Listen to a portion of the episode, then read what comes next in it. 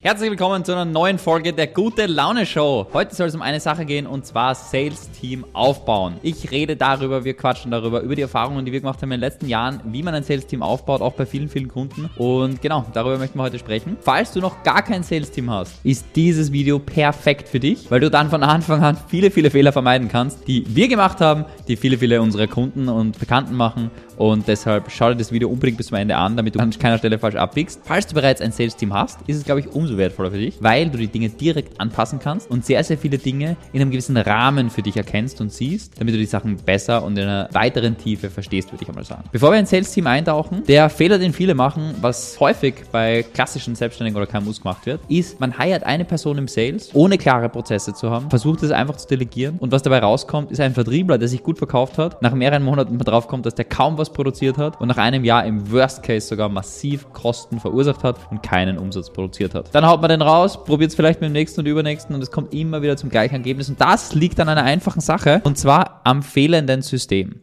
Ich möchte mit dir fünf Schritte durchgehen in diesem Video, die du machen darfst, damit das Sales-Team bei dir gut performt. Erstens, hochprofitabel ist, viel, viel Spaß hat, geile Energy hat, weil ein Sales-Team lebt vom Momentum und starker Energie. Ja? Und wie man das Ganze macht und runter, runterbricht, ohne dabei massiv viel Zeit zu investieren. Ich kann dir sagen, Sales-Team aufbauen ist Arbeit, Gar, außer Frage, steht außer Frage. Wer glaubt, dass das Arbeit ist, go home. das ist Arbeit. Aber wenn das Team einmal steht, ist es nicht mehr so viel Arbeit im Halt und es spart dir massiv viel Zeit und bringt dir die Möglichkeit, dein Unternehmen nachhaltig zu skalieren und zu wachsen. Und gleichzeitig das schöne Tolle, was gerne alle, was alle wollen. Umsätze passieren, während du auf Urlaub bist. Und zwar, was ist als erstes zu tun? Als erstes müssen wir mal die wunderbaren Grundlagen machen. Ich hoffe, meine Schrift kann man lesen. Ich habe es am iPad runtergescrabbelt und jetzt am Laptop da. Ähm, genau, deshalb ähm, hoffe ich, dass man das gut lesen kann. Und zwar, Sales-Prozess ist das allererste, was wir brauchen. Wir brauchen einen klaren Sales-Prozess. Was wir empfehlen würden, wenn du Outbound machst, zum Beispiel Cold Calls oder was auch immer, kannst auch Outbound über LinkedIn machen, wie auch immer, dann ist das ein eigenes Department. Dann hast du Lead Gen, Setting, Closing als drei Themen im Kauf, Verkaufsprozess und jeder dieser Prozesse sollte relativ klar strukturiert sein. Nach klaren Gesprächsabläufen, slash Leitfäden, die müssen natürlich nicht Wort für Wort befolgt werden, aber es sollte eine gewisse Struktur da sein, damit eine Sache auf der anderen aufbauen kann und Klarheit wird, wie der Lead übergeben werden kann. Warum? Weil wenn wir ein Team aufbauen später, wollen wir auf gar keinen Fall es so haben, dass unklar ist, was die Person davor gemacht hat, sondern der Prozess muss wirklich Hand in Hand miteinander greifen und deshalb wollen die Prozesse maximal klar standardisiert haben. Zweitens, wenn wir jemanden einstellen nachher, stellen wir den für eine konkrete Sache ein, beispielsweise Outbound oder Setting oder Closing. Für eine konkrete Sache wollen wir sie einstellen, die Person. Und wenn wir einen klaren Prozess haben, dann haben wir auch klare Erfahrungskennzahlen. Das ist auch was, was du haben möchtest. Klare Erfahrungskennzahlen. Bedeutet, meine Kennzahlen sind so und so. Ich, wenn ich 10 Setting Calls mache, komme ich zu so und so viel Sales Calls, kommen so viele Kunden raus und so weiter und so fort. Dass du deine Zahlen kennst. Your know, know your numbers. Warum? Weil wenn du deine Zahlen kennst, kannst du auch Erwartungen setzen an Mitarbeiter und weißt, was gut ist und nicht. Benchmarking. Ja? Und das ist eine ganz entscheidende und wichtige Sache. Dann musst du ein gescheites gutes Offer haben. Wenn du kein gutes Offer hast, jedem alles Mögliche verkaufst, keine klare Struktur hast, kein klares Ding, wird's, machst du es eigentlich unmöglich, ein Sales-Team aufzubauen. Deshalb möchtest du eine klare Angebotsstruktur haben und eine klare Value Proposition. Deshalb wollen wir auch unbedingt einen erprobten Lead-Gen-Kanal haben. Weil du brauchst wieder kein Team aufbauen, wenn du keinen erprobten Lead-Gen-Kanal hast. Warum? Wenn du nicht konstant Lead-Flow hast, neue Termine, Gespräche, dann brauchst du kein Sales-Team aufbauen, weil es ist nicht die Aufgabe vom Sales-Team. Wenn du ein Cold-Calling-Team hast, dann ist es die Aufgabe vom Cold-Calling-Team. Cold-Calling ist aber zwar eine Sales-Aktivität, ist aber eigentlich also sie wirkt wie eine Sales-Aktivität, ist aber eigentlich Marketing. Es geht darum, Gespräche zu generieren, Bekanntheit aufzubauen. Ja? Und deshalb, das würde ich so ein bisschen getrennt sehen. Aber du möchtest einen Kanal haben, wo du Leads generierst. Das kann entweder Ads sein oder Cold Calls. Eine der beiden Dinge muss funktionieren, wenn du ein Sales-Team aufbauen möchtest. Ja? Wenn Cold Calling für dich in die Kategorie fällt, die ganzen Sachen treffen auch auf ein Cold Calling-Team ein. Ja? Ganz wichtig, alles, was wir durchgehen, wenn du ein Cold Calling-Team aufbauen möchtest, trifft das genauso auf das Ganze zu. Wir haben innerhalb von 60 Tagen ein Cold Calling-Team aufgebaut, mit über sechs, äh, mit dem wir sechsstellige Monatsumsätze gemacht haben, von Scratch weg und daher würde ich sagen, wissen wir ungefähr, wie das funktioniert, haben das mehrfach bei Kunden schon erwiesen. Und genau, deshalb, das ist das Thema Lead Gen. Funktioniert genauso, wie wir das nachher runterbrechen. Setting Team, Closing Team, always the same. Dann brauchst du ein klares, gutes CRM-Setup. Wenn du ein klares, gutes CRM hast, was wir empfehlen, ist Close.io. Eines der simpelsten CRMs, die wahnsinnig gut funktionieren. Wenn wir sie gut aufgesetzt und gut strukturiert haben, sind sie für kleine KMUs, Online-Beratungsbusiness, perfekt geeignet, wunderbar gut. Du kannst einen Autoteiler ein Lied nach dem anderen anrufen. Ein klassischer Setter bei uns im Team macht 300 Wählversuche am Tag, ja, ruft 300 Leads an. Zeig mir das, wie das ohne CRM gehen soll. Mit einem guten CRM hast du komplette Datentransparenz, du siehst alles genau, weißt, was passiert und daraus ergibt sich dann ein klares Datentracking. What can be measured can be improved. Wir brauchen unbedingt klares Datentracking und hast dort viele Automationen, die du im Hintergrund kreieren kannst. Also du brauchst eine gutes Grundlage. Eine gute Grundlage. Das heißt einmal IT-System, andererseits die Grundlage unternehmensprozesstechnisch, ja. Dann wollen wir als nächstes hergehen und sagen, okay, wir wollen jetzt mal Sales-Mitarbeiter heiren, dann müssen wir mal überlegen, okay, welche Stelle. Und dann gehen wir daher, okay, wer ist denn die Zielgruppe? Wer sind die Buying Persona? Das ist das Klassische, was wir im Marketing machen. Wer ist unser Traumkunde? Und genauso wollen wir es da auch machen. Wen wollten wir eigentlich gewinnen? Und je mehr Erfahrung du hast, umso klarer wird das Bild. Zum Beispiel, wenn wir jemanden für Setting slash Presetting ins Team holen ähm, oder Cold Calls, Cold Calls bauen wir, machen wir aktuell nicht, aber wenn wir das bei Kunden machen, dann ist ein klares Schema, was wir empfehlen dort. Ja? Und das klingt komisch, aber das ist einfach aufgrund von Erfahrung. Weil wenn du viel Erfahrung hast, wo du Sales-Mitarbeiter eingestellt hast, wo du weißt, was funktioniert, dann weißt du, welche Charaktereigenschaften bringt er mit. Wie funktioniert der? Wie schaut der aus, der gut performt? Ja, und dann kannst du da anhand dessen viel einfacher und schneller qualifizieren. Du weißt viel besser, wer ist gut und wer nicht. Und deshalb, damit du die Erfahrungen überspringen kannst, würde ich dir für Setting und ähm, Outbound Calling relativ simpel sagen, aus meiner Sicht zwischen, sage ich jetzt mal 19, ganz selten, so 20, 22, bis so 30, 32, 33 ist so die Altersspanne. Wenn du jemanden da ins Cold Calling Team holst oder ein Setting, das ist meistens so die Altersspanne, wo jemand reinfällt. Ja? Wenn er wesentlich älter ist, bei uns meistens, ist dann, da fehlt der Culture Fit und da fehlt dieser Kraft, diese Energie, dieser Zug zum Tor. Außer er ist schon sehr, sehr oder sie ist sehr, sehr erfahren. Aber dann ist wieder die Frage, warum bewirbt er sich bei dir für Setting und so weiter und so fort. Da müsst schon in der Story was Gutes dahinterlegen und das wirklich Sinn machen. Das heißt, du möchtest ja die Person haben, die formbar ist und gut vorantreten kann. So, das ist so ein bisschen das. Was bei uns noch ist, wichtig, muss richtig hungrig sein, muss Bock haben, Geld zu verdienen und und und, weil aus meiner Sicht der Vertriebler, der gar keinen Bock auf Geld verdienen hat, das ist irgendwie schwierig, weil im Vertrieb hast du viel Resistance und so weiter und so fort, du musst viel lernen. Genau. Deshalb, wie dicken die, möchtest du als nächstes verstehen? Damit du dann die Message für sie kreieren kannst und dich auch überlegen kannst, wie ist das Provisionsmodell, was du bauen möchtest und wie sind die USPs.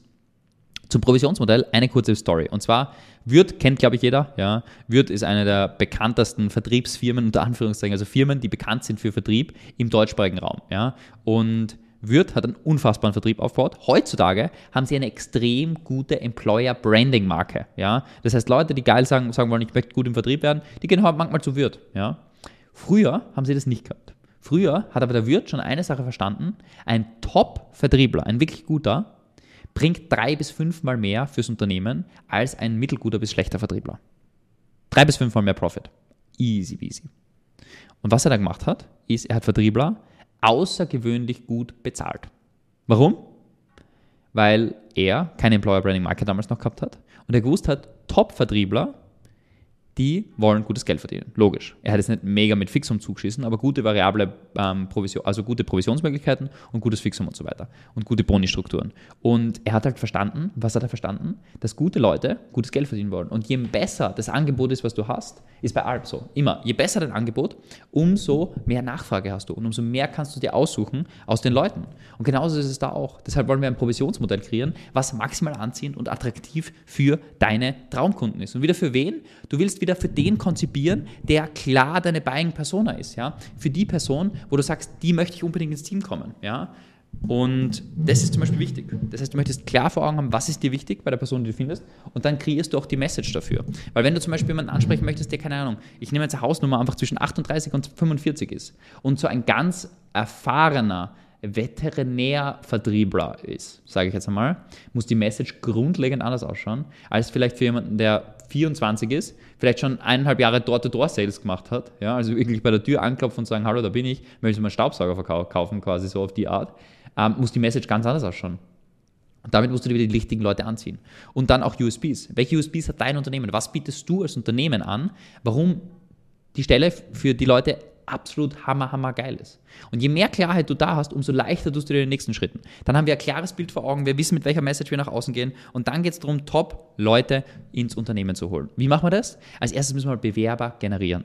Dafür gibt es drei Hebel, die relativ simpel sind aus meiner Sicht und dann gibt es zwei Hebel, die ein bisschen, ähm, sag ich jetzt mal, aufwendiger sind. Ja? Ich würde das erstes immer bei den oberen anfangen, weil du damit ausreichen solltest. Was wir anfangs machen wollen, ist Group Hiring machen. Wir wollen nie einen Vertriebler einstellen. Das heißt, wenn wir Outbound-Team aufbauen, Cold Calling zum Beispiel, wollen wir nie einen Vertriebler einstellen, sondern immer mindestens zwei gleichzeitig. Warum? Erstens ergibt sich Teamdynamik bei mehreren. Zweitens, ich würde bei Cold Calling sogar drei einstellen gleichzeitig, aber das ist ein anderes Thema. Ähm, erstens ergibt sich eine Teamdynamik. Zweitens, unser Gehirn funktioniert mit Vergleich. Ja? Ich sehe nur, was gut ist durch schlecht. Ich sehe nur, was hell ist durch Finsternis.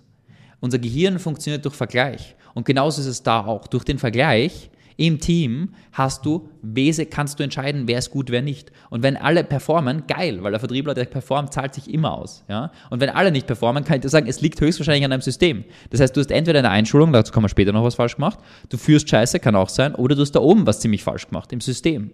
Wenn das nicht funktioniert, weißt du, es liegt an was anderem. Ja? Und das siehst du relativ furtig. Das siehst du relativ furtig. Und deshalb gerne mit mehreren anfangen. Das ist so der Hintergrund. Dann, wie generieren wir Bewerber?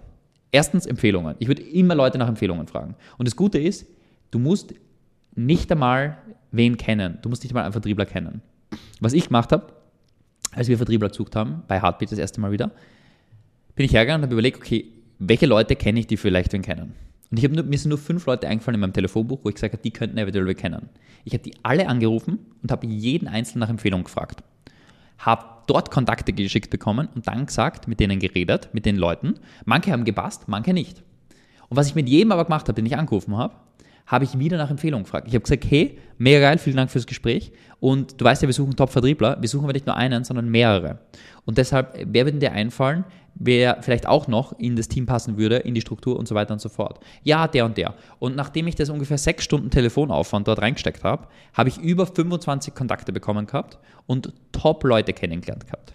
Und damit mehr als genug Bewerber gehabt. Ich habe viele Interviews geführt. Durch den Kontrast, durch diese vielen Interviews, die ich geführt habe, wo du gleichzeitig Lead-Chain machst, also Bewerber-Chain, ja, ähm, hast du den Vorteil, dass du wieder erkennst, wer ist gut, wer nicht. Ja, weil durch mehr Gespräche bekommst du mehr Gefühl. Wenn du nur ein Interview führst und wen einstellst, hast du kein Gefühl, weil du nichts vergleichen kannst. Aber wenn du mehrere Interviews führst, dann bekommst du diesen Vergleichswert, der so entscheidend wichtig ist. Und deshalb willst du mindestens 10, 15 Interviews am Anfang überhaupt führen, bevor du random die erste Person einstellst. So, das ist das Thema Empfehlungen. Und das Coole ist bei Empfehlungen, diese Kontakte würde ich dir empfehlen, alle, die du geschickt bekommst, dass du im Handy immer einspeicherst, zum Beispiel unter in Klammer Setter. So mache ich das zum Beispiel. Das heißt, jeder Kontakt speichere ich mir im Handy Namen, Klammer Setter ein. Und jedes Mal, wenn wir dann neue Vertriebler suchen, gehe ich die alle an noch einmal und sage, hey, wir suchen die Stelle, das ist die Stelle, so schaut es aus, Kannst, ähm, ist es für dich spannend oder fällt dir jemand ein, der spannend ist? Und immer daraus generiere ich wieder Bewerber. Ich habe mittlerweile eine Datenbank aus 100 Kontakten in meinem Handy, die ich alle anschauen kann, alle nachfragen kann. Und darin gibt es natürlich auch Multiplikatoren, ganz logisch. Ja. Ich habe, glaube ich, von fünf Kontakten insgesamt oder vier Kontakten in meinem Handy, habe ich, glaube ich, insgesamt über 50 Bewerber, also ich habe wesentlich mehr, aber ähm, einige habe ich nicht eingespeichert, weil die ich aussortiert habe, habe ich über 50 Bewerber geschickt bekommen. Ja? Was möchte ich damit sagen? Es gibt Multiplikatoren. Zum Beispiel in unserer Branche gibt es so Closer-Ausbildungen, ja, und die sind natürlich nicht immer gut, gerade für Setting und so, also für Closing auf gar keinen Fall aus meiner Sicht geeignet, aber für Setting teilweise schon und für Cold Calling teilweise auch. Und da haben wir zum Beispiel zwei, drei Multiplikatoren, die das reingepostet haben und wir dann wahnsinnig viele Bewerbungen gehabt haben. Muss man die dann alle abarbeiten? Ich zeige dir gleich im nächsten Schritt, wie wir die am effizientesten qualifizieren, einfach damit du nicht so viel Zeit verschwenden musst. Dann organisch. Organisch generieren wir Leads. Wie generieren wir organisch? Bewerber? Auf LinkedIn machst du eine Stellenausschreibung. Darüber haben wir schon viele Bewerber generiert. Äh, eins unserer besten Teammitglieder ist über das kommen. Ähm, wir haben noch coolere Bewerbungen darüber gekriegt. Also auf LinkedIn macht das super viel Sinn aus meiner Sicht. Was noch? Instagram organisch. Funktioniert auch sehr gut. In Stories immer wieder reinpacken. Man bekommt immer wieder Bewerber. Je größer man ist natürlich, umso mehr ist es so. Ja? So, dann gibt es zwei Wege noch. Paid und Indeed. Das sind meines Erachtens die zwei Wege, die gut funktionieren. Indeed könnte man glauben, boah, so oldschool, so eine komische Plattform. Funktioniert sehr, sehr gut. Indeed auch. Ja? Bewerber generieren dort funktioniert sehr, sehr gut. Ähm, kriegt man halt viele und das ist bei den unteren halt immer der Fall. Ja? Bei den unteren hast du halt viel Volumen und musst halt wirklich gut aussortieren. Währenddessen bei den oberen, bei den Empfehlungen, gerade wenn du zum Beispiel Top-Vertriebler fragst, dann schicken die echt, haben die meistens gute Kontakte, weil gute Vertriebler kennen gute Vertriebler. Und deshalb, du willst als erstes immer die oberen Wege gehen. Normalerweise solltest du damit auskommen und genug Bewerber generieren. Wenn du viel Bewerberflow brauchst, konstanten Bewerberflow brauchst, weil du wirklich, sagen wir, weit über sechsstellige Monatsumsätze machst, dann macht Sinn, diese Dinge zu gehen. Paid Meta, da kannst du einfach Ad aufnehmen und einen Funnel dahinter schalten oder Indeed. Das sind so die zwei Wege, die meines Erachtens Sinn machen. So, dann haben wir viele Bewerber generiert. Jetzt müssen wir die sinnvoll, zeiteffizient abarbeiten. Wie machen wir das? Das erste ist, wir müssen einmal mit der Copy vor auswählen. Was meine ich jetzt damit? Zum Beispiel, wenn wir auf eine Stellenausschreibung raufschreiben, wen suchen wir, wen suchen wir definitiv nicht, machen wir damit schon die erste Vorselektion. Was wir zum Beispiel immer groß fett raufschreiben, ist Leute, die viel Arbeitsmoral mitbringen, hohe Work Ethic und einfach Schlagzahl bereit sind zu bringen. Warum? Weil dann Leute, die Larifari ihr Leben leben, schon ausselektiert sind, automatisch. Das ist das Erste. Dann haben wir einen Fragebogen. In dem Fragebogen stellen wir wieder Fragen. Erstens, willst du das Vollzeit machen? Bla bla bla, diese ganzen Sachen, ja, die uns halt wichtig sind. Was ich niemals niemandem empfehlen würde, ist Teilzeitleute im Vertrieb reinzuholen. Absolute Zeitverschwendung, absolute Ressourcenverschwendung. Macht gar keinen Sinn. Ich will jetzt gar nicht länger darauf eingehen, aber macht das einfach gar nicht. Ja. Wir haben es auch gemacht, viele Fehler gemacht. Glaub mir einfach, mach's nicht. Ja. Äh, so, Fragebogen wo du Infos abfragen willst, was sind die wichtigsten Fragen, welche Vorerfahrungen haben sie im Vertrieb, damit du das ungefähr weißt. Ähm, meines Erachtens auch so ein bisschen was wie Alter, ähm, LinkedIn-Profil möchtest haben aus meiner Sicht und dann, warum wollen sie bei dir arbeiten, wie sind sie auf dich kommen. Direkt danach werden sie bei uns weitergeleitet auf einen WhatsApp-Channel mit mir. Wir landen einfach direkt im WhatsApp-Chat.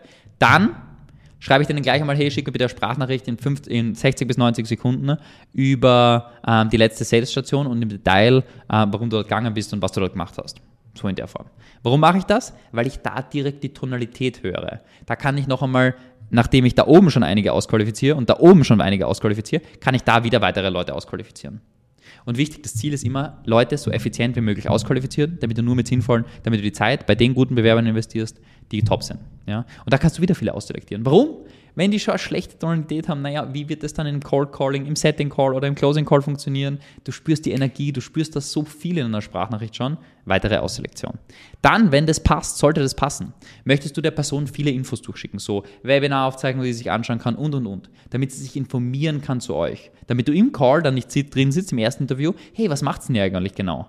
Das Gespräch mag ich nicht führen. Ich will, dass die so viele Infos wie möglich haben, damit ich kaum was erzählen muss zu uns, sondern dieses Gespräch ausschließlich dafür nutzen kann, für bei Ihnen Sachen rauszufinden, ja, weil das ist sonst Zeitverschwendung. Das heißt, nach dem WhatsApp-Voice schickst du noch durch und dann machst du ein erstes Interview. Beim ersten Interview geht es einmal daraus, rund zu finden und es geht generell bei Interviews daraus.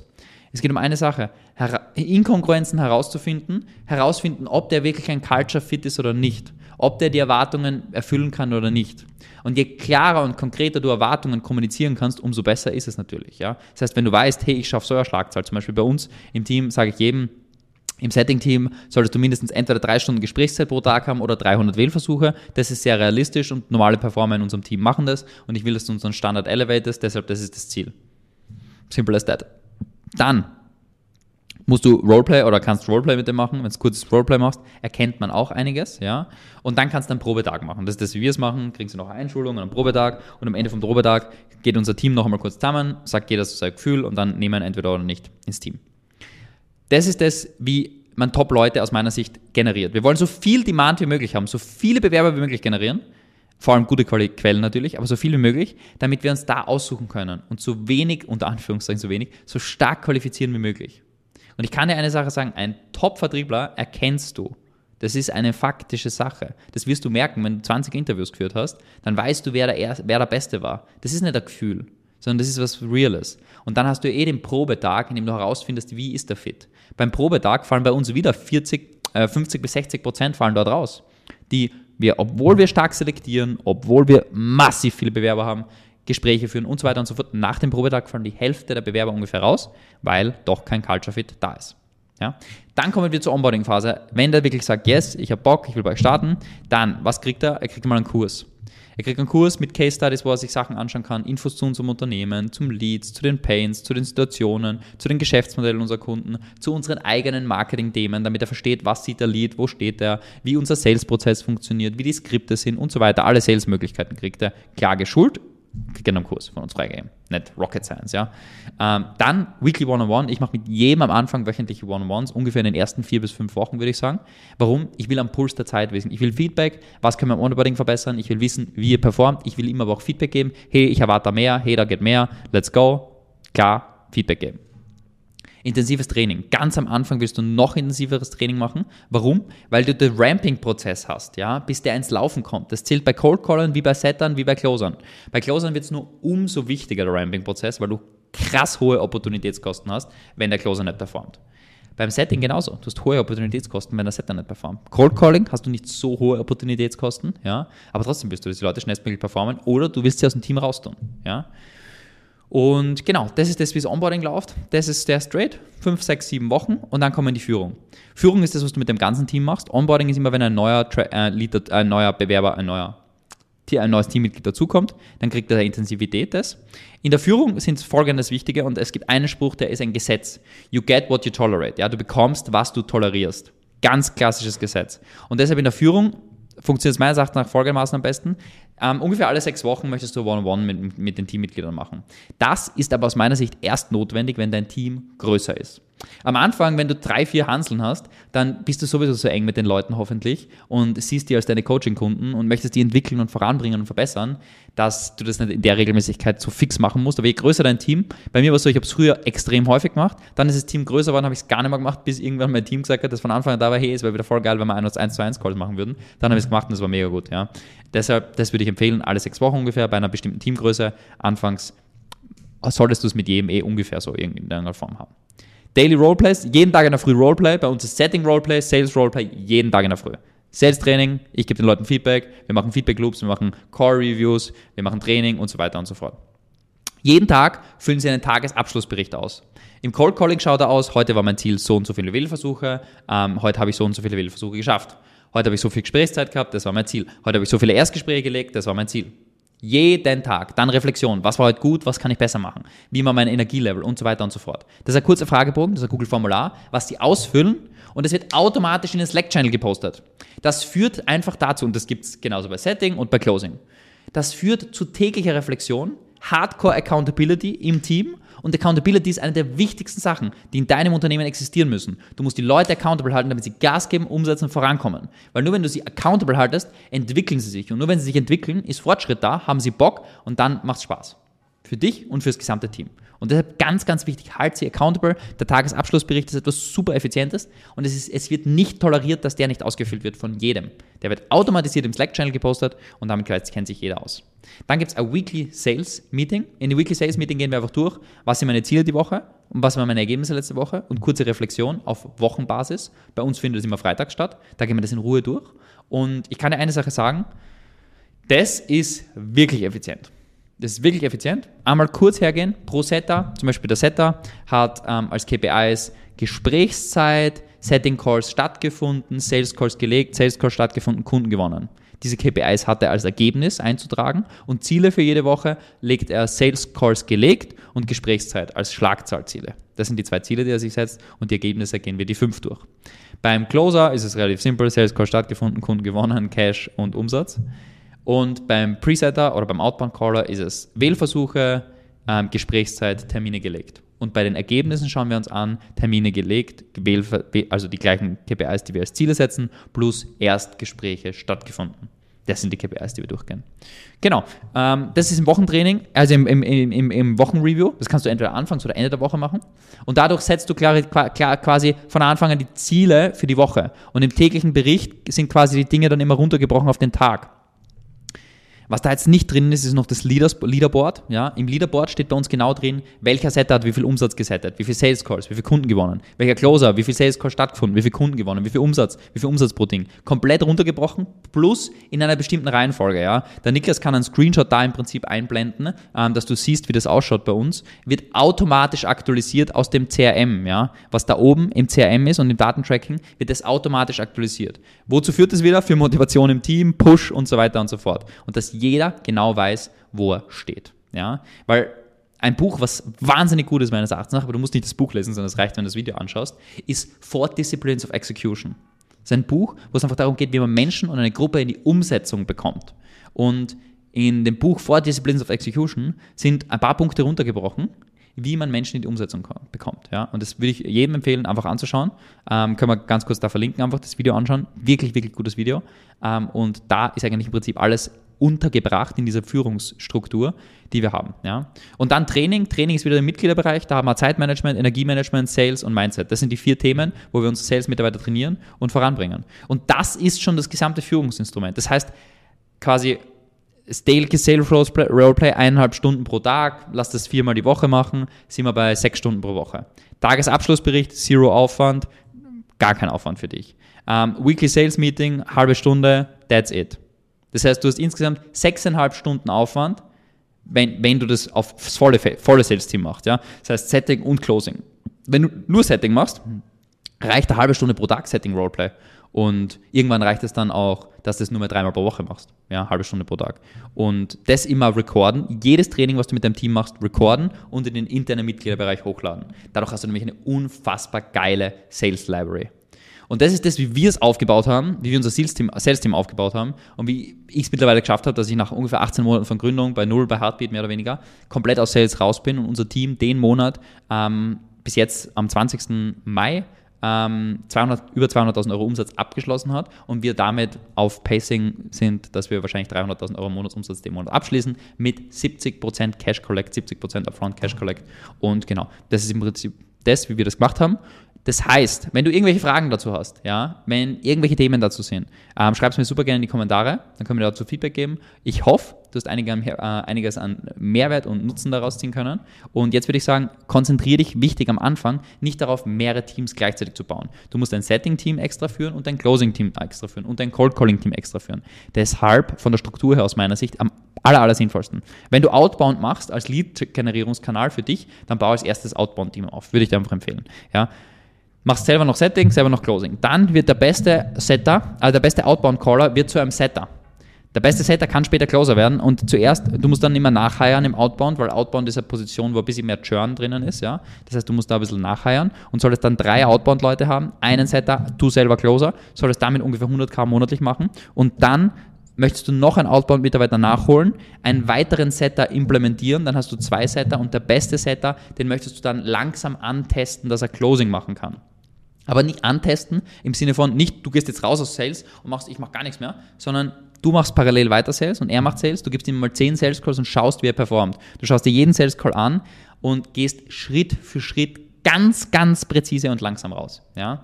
Ähm, wie man ein Sales-Team aufbaut, ja, beziehungsweise wie du aus Sales rauskommst, ähm, habe ich in einem anderen Video hinterlegt, das kannst du dir gerne anschauen. Und genau, das ist im Prinzip der Prozess, wie du aus Sales gut rauskommst, wie, deine, wie du eine Umsatzmaschine baust, wo du dein, dein einziger Input maximal sechs Stunden pro Woche sind, wenn du aus Setting und aus Closing komplett rauskaliert bist und damit dein Business gut wachsen kann, ohne dass du selber Engpass bist und ohne dass du den Umsatz selber machen musst, sondern dein Team das machen kann.